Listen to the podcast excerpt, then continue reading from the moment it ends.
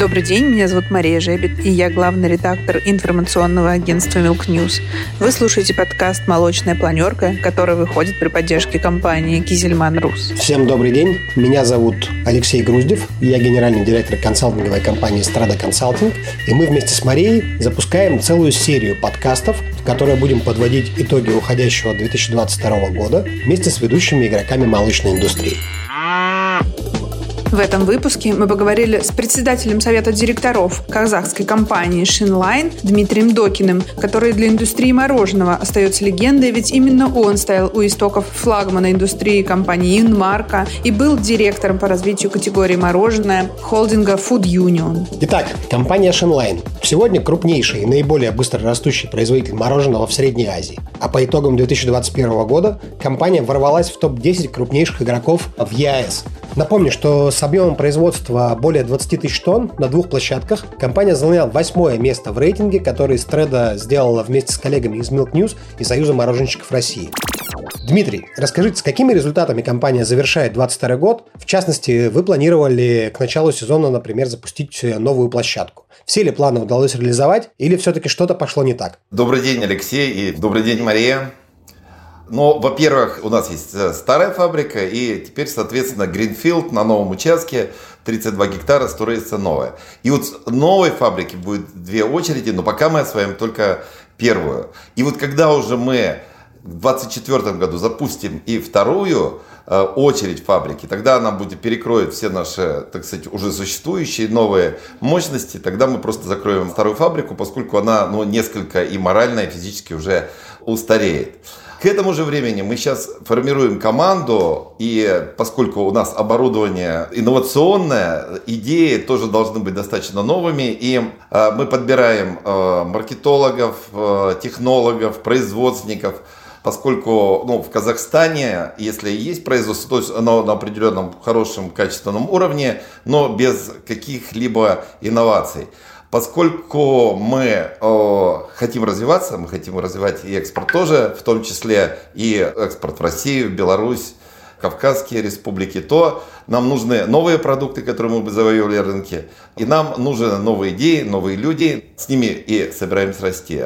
По а, итогам 2022 года все-таки сезон для мороженщиков уже прошел, итоги можно довольно уверенно подводить. С чем закончила компания? И второй вопрос. Все-таки инвестпроект большой, на пятилетку, я думаю, что так или иначе инициативы спланированы, по мощности вы озвучили, 350 тонн в сутки. Это серьезная заявка на самом деле для почти в топ-5 ЕАЭС, если мы берем игроков. И расскажите немножко еще, как дальше будете развивать дистрибьюцию, какие страны планируете охватывать? Окей. Okay. Если говорить о территориях, безусловно, а, традиционно для нас это является северный рынок, Россия, Беларусь, Кавказский рынок, которые, собственно, мы на них присутствуем, и мы хотим развивать и увеличивать свое присутствие. Это Монголия. Но Монголия, как я много раз говорил, Монголия это, наверное, единственный рынок, который я знаю, в э, котором импортное мороженое больше, чем локальное. Поэтому там всегда российские и казахстанские производители были доминантой, и поэтому мы хотим там развиваться, потому что в Монголии, как ни странно, растет потребление. Поэтому, как говорится, там рынок будет расти, а будем расти и мы. Э, зайти э, на этот рынок, то есть есть уже определенные у нас наработки, и тут остается лишь за том, чтобы начинать, развивать и растить свои продажи. Если говорить о Восточной Европе, для этого нам нужно получение еврономера, так называемого ветеринарного европейского сертификата. Именно на новой фабрике мы собираемся его получить, потому что там она строится именно в стандартах, ну, скажем, в общемировым. Food Union в свое время, наверное, после уже вашего ухода, принял другую стратегию, да, то есть все-таки имея мощности и значительную долю рынка в Восточной Европе, наоборот, побежали в Китай. Да, то есть вы, находясь на границе с Китаем, наоборот, пытаетесь идти по географии в другую сторону. Это, конечно, интересно. Вы знаете, вот, наверное, в первые разы, когда мы приезжали производителем мороженого, в 94 году, я именно помню, когда мы именно от торговли хотели перейти к производству мороженого, нам очень много вот, лидеры рынка рассказали о том, как растет Китай, как растет рынок. И все говорили, это же вот скоро будет, а сейчас уже полтора миллиарда. А тогда еще было скоро будет полтора миллиарда. И все хотят торговать на этом рынке. Но вопрос именно в том, что нужно задуматься о том, что все хотят торговать на китайском рынке, то все туда бегут. Кто понимает об этом рынке? Вот мы, например, э, поняли, что для Китая нужен собственный продукт. Нужно очень глубоко изучать рынок. То есть это не все так просто. Взять свой продукт, который ты производил для славян, и пойти к китайцам, так сказать, и пытаться продать. Ну да, матрешки какое-то время, матрешки, серпы, молоты, купола, так сказать, это какое-то время может интересовать людей, но потом их все-таки будет интересовать что-то то, что им либо нравится или не нравится. То есть упаковка сама по себе, э, и вот, ну, трудно убедить, что вот стаканчик это вот что-то, к чему вы должны, так сказать, перейти от ваших традиционных форм. Вот, поэтому мы спокойно относились всегда к китайскому рынку и говорим о том, что очень скоро, если не в этом году, но этот год заканчивается, так в 23-м Китай перейдет на собственное производство любых продуктов. То есть есть наши вот есть кондитера, есть очень наши известные коллеги КДВ, которые продают очень много. Но у всех есть риск, что когда-то пробьет гонг и Китай закроет. Они это обоснуют пандемией, чем угодно. Вот. Но у них есть задача. У нас много финансов, у нас много разного оборудования. Давайте сами производить то, что мы едим. В последние годы мороженое было нашим локомотивом молочного экспорта из России. И в 2021 году, как мы все знаем, был поставлен абсолютный рекорд. 33 тысячи тонн мы э, вывезли за рубеж. Россия закрепилась в тот момент в топ-15 мировых поставщиков мороженого. Но этот год, конечно, для нас стал очень сложным. За 8 месяцев объемы рухнули на 46%. Прежде всего за счет того, что Unilever больше не поставляет в США мороженое. Я бы хотела поговорить на эту тему, про эти и другие причины с вами, Дмитрий. И скажите, пожалуйста, как вы считаете, какие перспективы у экспорта мороженого и нужно ли нам вообще возвращаться в США? Ну, нашим конкурентам, которые с гордостью говорят, что мы экспортируем в Америку, мы говорили, что в одном районе Новосибирска мы продаем больше, чем во всей Америке. То есть, видимо, у вас еще меньше, чем район, так сказать, города Нью-Йорка, но намекая на том, что это Брайтон-Бич.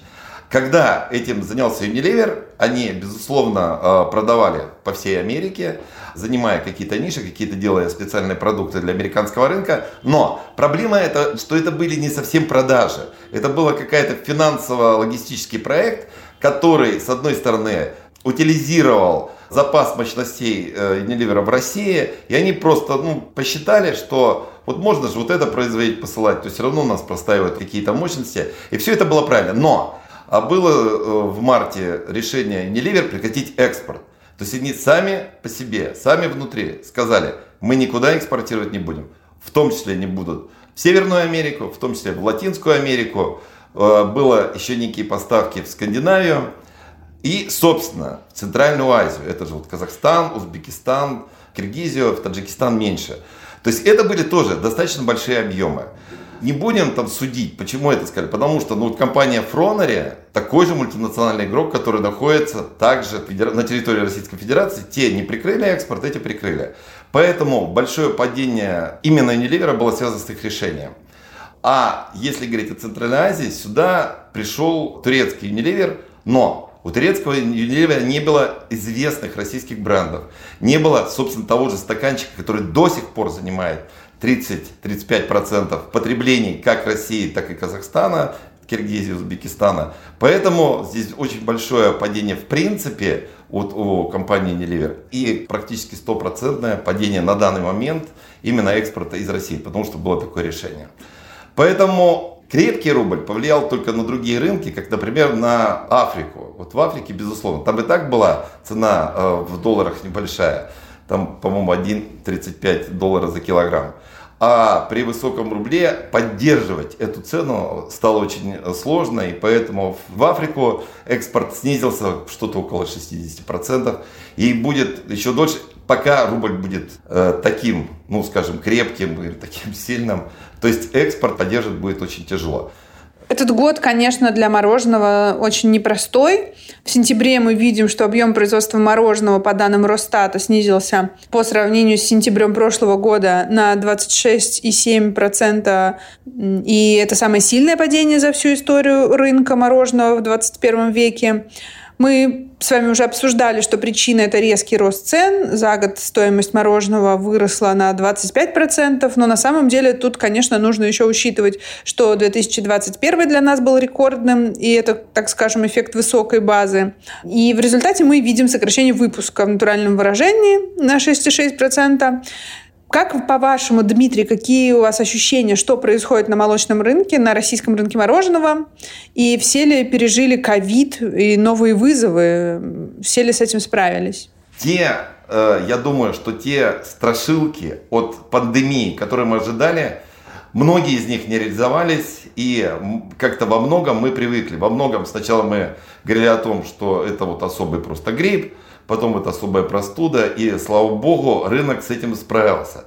Безусловно, пандемия привела к изменению логистических. Весь Китай, по большому счету, встал в большую пробку, которая практически два года не могла рассосаться, но в конце концов сейчас мы начали получать э, все из Азии гораздо быстрее. Это почти пришло к тем срокам поставки из там, Японии, Кореи, Малайзии, Китая, к тем, собственно, лагам поставки, которые были до этого. То есть сейчас можно говорить о том, что логистические проблемы того пандемии, они э, прекратились. Но эта сложная логистика привела сначала к повышению цен. Уже к концу 2020 года стали расти цены.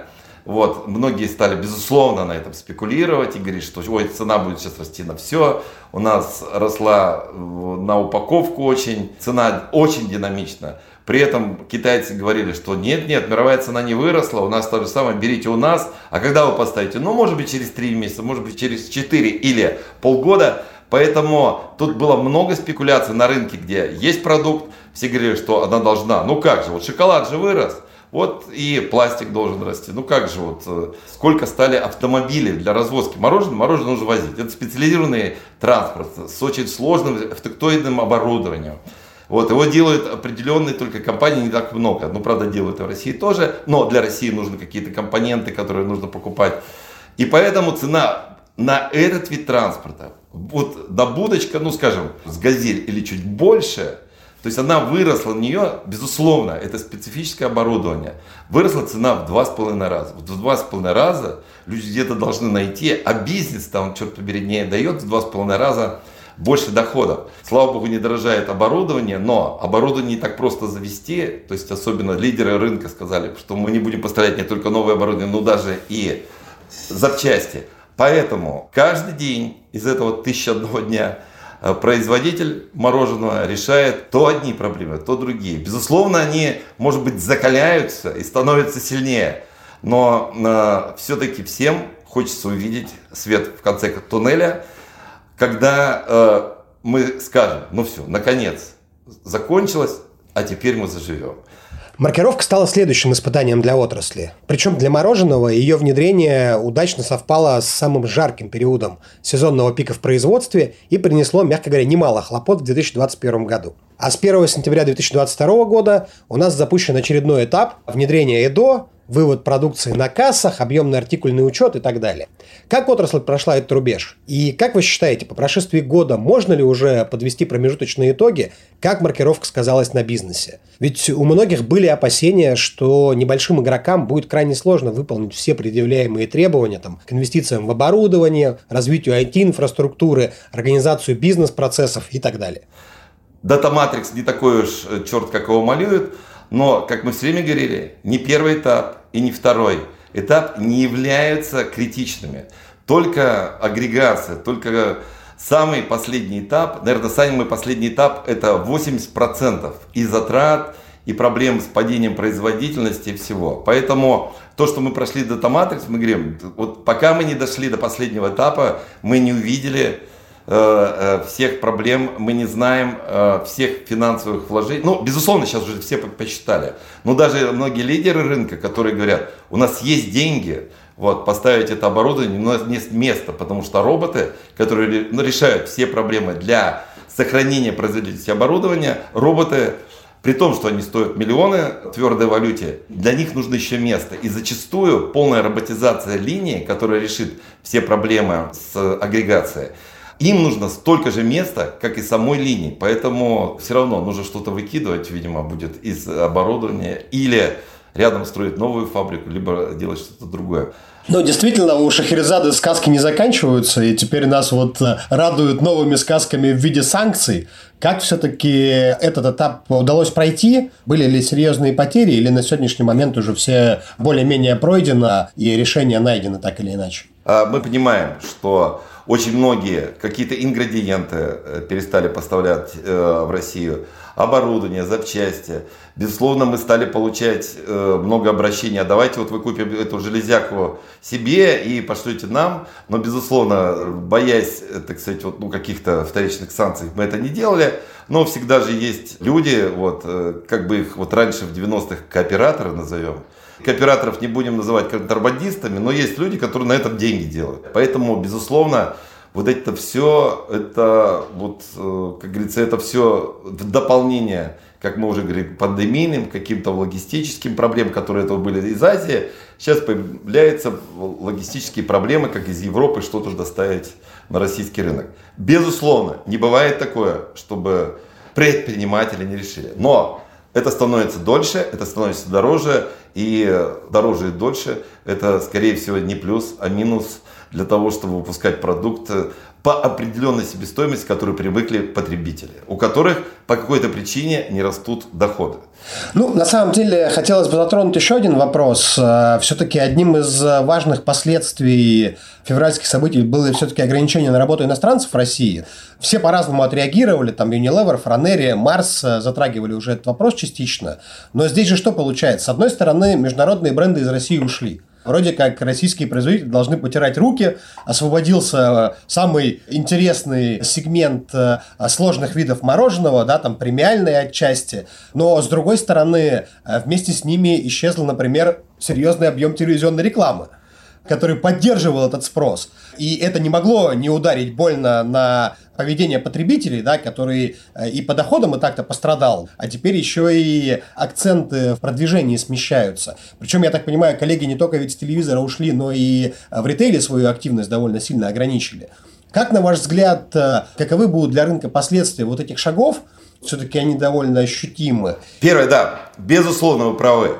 Самое интересное, аплодировали уходу от того же Марса, у того, что там унесли стало, или активность пропала у Инмарка, аплодировали мелкие, потому что они не совсем понимали, что это такое. То есть они думают, что ушел крупный игрок. Он не просто ушел. Крупный игрок перестал драйвить категорию мороженого. Если говорить о рекламе, ну, то есть есть исследование маркетинговых агентств, что 75% рекламы на мороженое идет на категорию мороженого. То есть объясняет, что, ребята, настало лето, пора вспомнить о мороженом. Э, мороженое это удовольствие и многие-многие вещи. И только 25% идет на продукт. Поэтому, по большому счету, рынок потерял эти 75%. Никто не говорит о том, что мороженое это хорошо, что мороженое это удовольствие, а мороженое это радость, мороженое это вкусно, прохладно, жарко и так далее. Лидеры рынка это понимали. Для них уход так сказать, из активной продвижения э, мультинационалов это большая потеря, потому что здесь не вопрос, что ну вот они их же покупают, так и вас также будут покупать меньше, потому что становится менее интересной вся категория. И лишь один игрок чистой линии отдувается за всех, дает рекламу, дает рекламу даже в ноябре. Даже в ноябре, кое считается самым, э, ну, таким немороженным месяцем, потому что даже декабрь перед новогодним, он является коим. Поэтому яркие бренды, известные, должны напоминать, что мороженое есть на пол. Мороженое есть, если ты пойдешь в магазин, не забудь купить мороженое. Поэтому здесь э, я поддерживаю, безусловно, всех э, лидеров рынка, которые говорят, что это плохо. Кроме того, что если не стало на российском рынке Марса, Сникерса, ну, всех батончиков, не стало то, что мы до этого говорили. Вот, а есть еще не совсем шоколадные батончики, не совсем мороженое, а что-то Сими Фреда, что-то между этим, это, собственно, вся вот продукция замороженная Марс является. Но это тоже было для многих вот какая-то радость, что что-то вот, что-то есть необычное. Никогда серые продукты, монотонные продукты не драйвили категорию. То есть, по большому счету, снизили активность самые драйверы, которые на этом рынке есть. И тут, конечно, мы ждем, когда они начнут продвигать, что называется, продукт, поскольку с продвижением лидеров будет нравиться и развиваться вся категория. У меня такой смешной вопрос. Да. У нас президент очень любит покупать мороженое, и почему-то всегда это мороженое Ренны, коровка из Кореновки. Мы вот как раз с вами обсуждали рекламу на федеральных каналах. Вот как такие акции, когда президент публично ест мороженое, влияют в целом на спрос на эту категорию на рынке? Ну да, да, да. Почему каждый раз, когда президент покупает мороженое, это все время мороженое одного производителя. Ну, то есть, не может же это быть каким-то совпадением. Это кто-то, что-то, где-то. Были даже очень много версий, что, а, так там вот изменился акционерный состав, там вот уже люди, приближенные к президенту и так далее. Вроде как все это оказалось неправдой, но все равно, с точки зрения пропаганды продукта, это интересно. Но вот странно, почему это все время был один и тот же производитель. Не кажется ли вам, что все-таки небольшие производители, да, ну, условно говоря, там, у кого, а, кто находится там на уровне нескольких тысяч тонн, все-таки либо спрос, либо третий этап маркировки, ну, объективно добьет, к сожалению. И в этом плане крупнику, наверное, переживать за продажи не так сложно, а с другой стороны, понятно, что будут сложности как бы с действительно премиальным сегментом, сложными продуктами, да, на которых а, привычно зарабатывать основную маржу, грузя оборудование как бы типовыми вещами. Здесь, мне кажется, действительно придет э, волна такая определенная и партизанского маркетинга, и каких-то коллабораций, были попытки там и с кондитерскими брендами, и с киношными брендами, и с ритейлом на самом деле были попытки коллаборации. Но вот сейчас действительно будет такой фонтан, мне кажется, идей и решений. Мне кажется, что рынок пойдет в эту сторону. Но да, э, с одной стороны, э, вы абсолютно правы в том, что что-то совсем нового придумать э, невозможно. Вот сейчас же очень много разговоров, в том числе у сетей, что делать из собственной торговой марки, делать что-то дешево, вот время такое – Вопрос не в собственных торговых марках, а вопрос в дешевой себестоимости, по которой ты можешь привлекательную цену ритейлу предложить. То есть все будут пробовать и одно, и второе, и третье. Потом, когда мы говорим, вот если дифференцированный продукт зачастую высокотехнологичный, он дороже стоит. Окей, на какое-то время мы можем сделать его чуть меньше по весу, соответственно, чтобы была на него приемлемая цена. Мы очень часто говорили о том, что мороженое должно быть вкусным. Вот они говорят, вот если вкусное, если там орешки, если там соусы, шоколад, он калорийный. Я говорю, вот если вы следите за собой, если вы следите за калориями, так съешьте половинку. Съешьте там треть мороженого в тот момент, когда вы будете его есть, вам это будет приносить удовольствие. Есть же биомассу, которая невкусная и вроде малокалорийная, но а удовольствие где? Ты платишь деньги, то есть money for nothing, деньги не приносят тебе удовольствия. Поэтому здесь тоже. Вот у нас даже одна высокотехнологичная, очень интересные виды. Мы будем, может быть, уменьшать как-то вес, но человек, когда будет есть не 90 грамм, а, например, 70 Каждый из 70 грамм будет приносить ему удовольствие. Это по большому счету мороженое всегда приносило радость и удовольствие. И это нужно делать. Конечно, кто-то будет делать, вот мы не сторонники этих собственных торговых марок сетей, то есть мы считаем, что мы с сетями, войдя в некие коллаборации, мы предложим им более интересные выходы из этих, назовем их, кризисных ситуаций. Но кто-то будет делать сложные продукты, но может быть меньшего веса. Кто-то, как вот я вот уже говорил, чистая линия будет продолжать, несмотря на ноябрь, рекламу. То есть каждый найдет свой путь, и, наверное, в этом и есть, что если бы все шли одним путем, то все было, движение было бы монотонно. А так вот движение перекрестное, движение в разных плоскостях, и каждый так пытается найти свой путь и выиграть, в конце концов, на этом рынке. Отрасль мороженого, на самом деле, ну, на мой взгляд, реально а, достаточно инновационная и креативная, и прошла уже целые волны, да, то есть сначала были инновации в развитии сети продаж, да, такой армии ларьков, автоматов или еще чего-нибудь, ну, ни один другой рынок не видел. Самостоятельно все это подняли, потом благополучно свернули, там у кого-то осталось, понятно, как э, ключевые вещи. Потом, соответственно, пошли в продукты, начали упражняться, я уже не знаю, какой вкус еще можно сделать мороженое, да, там пятислойное, шестислойное технологически. Мне кажется, сейчас как раз вот пойдет э, смещаться и креатив, и инновационность именно вот в trade-маркетинг, в э, коммуникацию с потребителем. Мне кажется, что у мороженщиков еще огромный потенциал там в digital'е, в геймификации. Сам продукт позволяет это делать. IT-решения уже есть. Та же маркировка даст контакт с потребителем, на самом деле, можно искать в ней определенные плюсы. И здесь мне кажется, что еще есть над чем мороженщиком работать и унывать еще рано.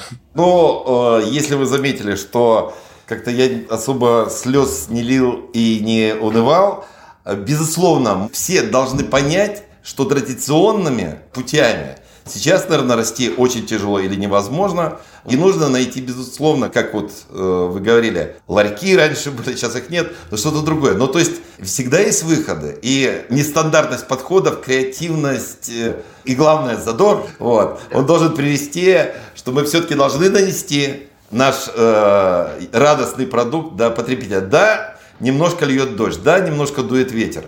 Но это еще не значит, то есть можно прийти домой, и там все сухо и тепло.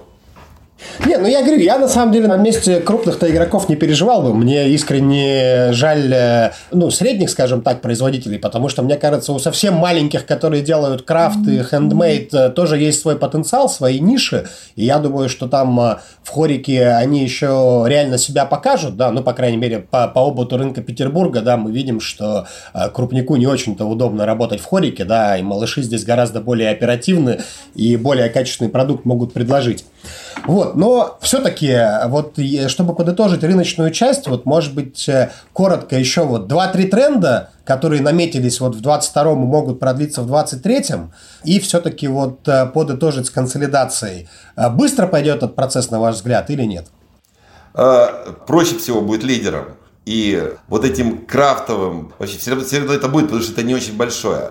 Проблема ударит по средним по самым стандартным, ничем не отличающимся друг от друга, которые делают просто стаканчик, просто пломбир, просто пакет или что-то другое. Да, это будет проблема, потому что тяжело будет человеку выбрать, а почему именно это? Они, как лидеры, не предлагают ничего особенного, они не двигают продукт, они даже с трудом представляют, что такое трейд-маркетинг, который, так сказать, в местах продаж продвигает продукт и так далее. У меня вопрос от нашего партнера, компании Кисельман Рус. Вопрос такой. Вот если фантазировать, как выглядит мороженое будущего, то есть продукт, который будут есть через 30-40 лет, что это такое? Это какой-то веганский продукт, обогащенный э, прививкой от ковида, или это что-то суперсложное, многослойное? Вот как вы видите мороженое будущего? У меня есть такая привычка называть вот это сектантским продуктом. То есть вот это все веганство, вот это вот протеиновое и так далее. И я в первый раз в сентябре, мы вернулись с большой конференции из Австрии. Мы услышали подтверждение, что даже в мире это все стало падать. По одной причине. Ты можешь как угодно назвать, веганским, там, протеином. Если это невкусно, люди будут есть это только когда им плохо. Ну, то есть они хотят что-то там, я не знаю, похудеть. Они хотят что-то калорий, там, ну, я не знаю, вот что, что они должны, что, чего там вылечиться там. Тогда они будут есть. Когда им хорошо, они будут есть то, что приносит им удовольствие, то, что приносит им радость. Поэтому, что бы ни творилось на рынке, с себестоимостью, с кризисами, так сказать, э, со стоимостью энергоносителей, я думаю, что и через 30 лет люди будут есть то, что приносит им радость и удовольствие. Ну и в завершении, Дмитрий, что можете пожелать коллегам по бизнесу в будущем непростом году, помимо того, что не унывать и креативить? Но здесь первое, хотелось бы пожелать очень хорошей погоды, потому что, как мы говорили, мороженому не нужна жара. В жару Люди уже начинают пить воду, там есть арбузы и так далее. Мороженому нужно солнце, мороженому нужно отсутствие э, ветра, отсутствие дождя. Почему и говорится, что осень это самое плохое, потому что даже весна с той же температурой, с той же солнцем, весной потребляется мороженого на 50% больше, потому что зима прошла и скоро лето, а осень говорит, ох, лето прошло и скоро зима. Поэтому мы это имеем как данность. Мы должны искать, мы на нее, на данность, повлиять не можем, ибо она спущена сверху, с неба пришла. Поэтому мы должны лишь только говорить, окей, мы должны четко ее диагностировать, что в этом проблема, мы должны делать то, то и то, и как минимум сделать все это, но как минимум не будет какого-то негативного движения, как минимум ты останешься на плаву и будешь в дальнейшем, так сказать, развиваться. Поэтому, наверное, позитивный настрой, то есть мороженое как продукт, был всегда позитивным продуктом. Вот. На этом все. До встречи в новых выпусках подкаста «Молочная планерка». С вами были ведущие Мария Жебет и Алексей Груздев. Ждем вас в следующих выпусках, где нас посетят новые гости из числа лидеров молочной отрасли. А я напоминаю вам, что наш давний партнер, спонсор этого подкаста – компания «Кизельман Рус». Компания «Кизельман» работает в России с 2009 года. Поставляет оборудование для пищевой отрасли – Решение Кизельман пользуется каждый третий завод по переработке молока. Подписывайтесь на наши социальные сети. Мы делимся важными инновациями и трендами в молочной отрасли, а также рассказываем о новом будущем переработки молока –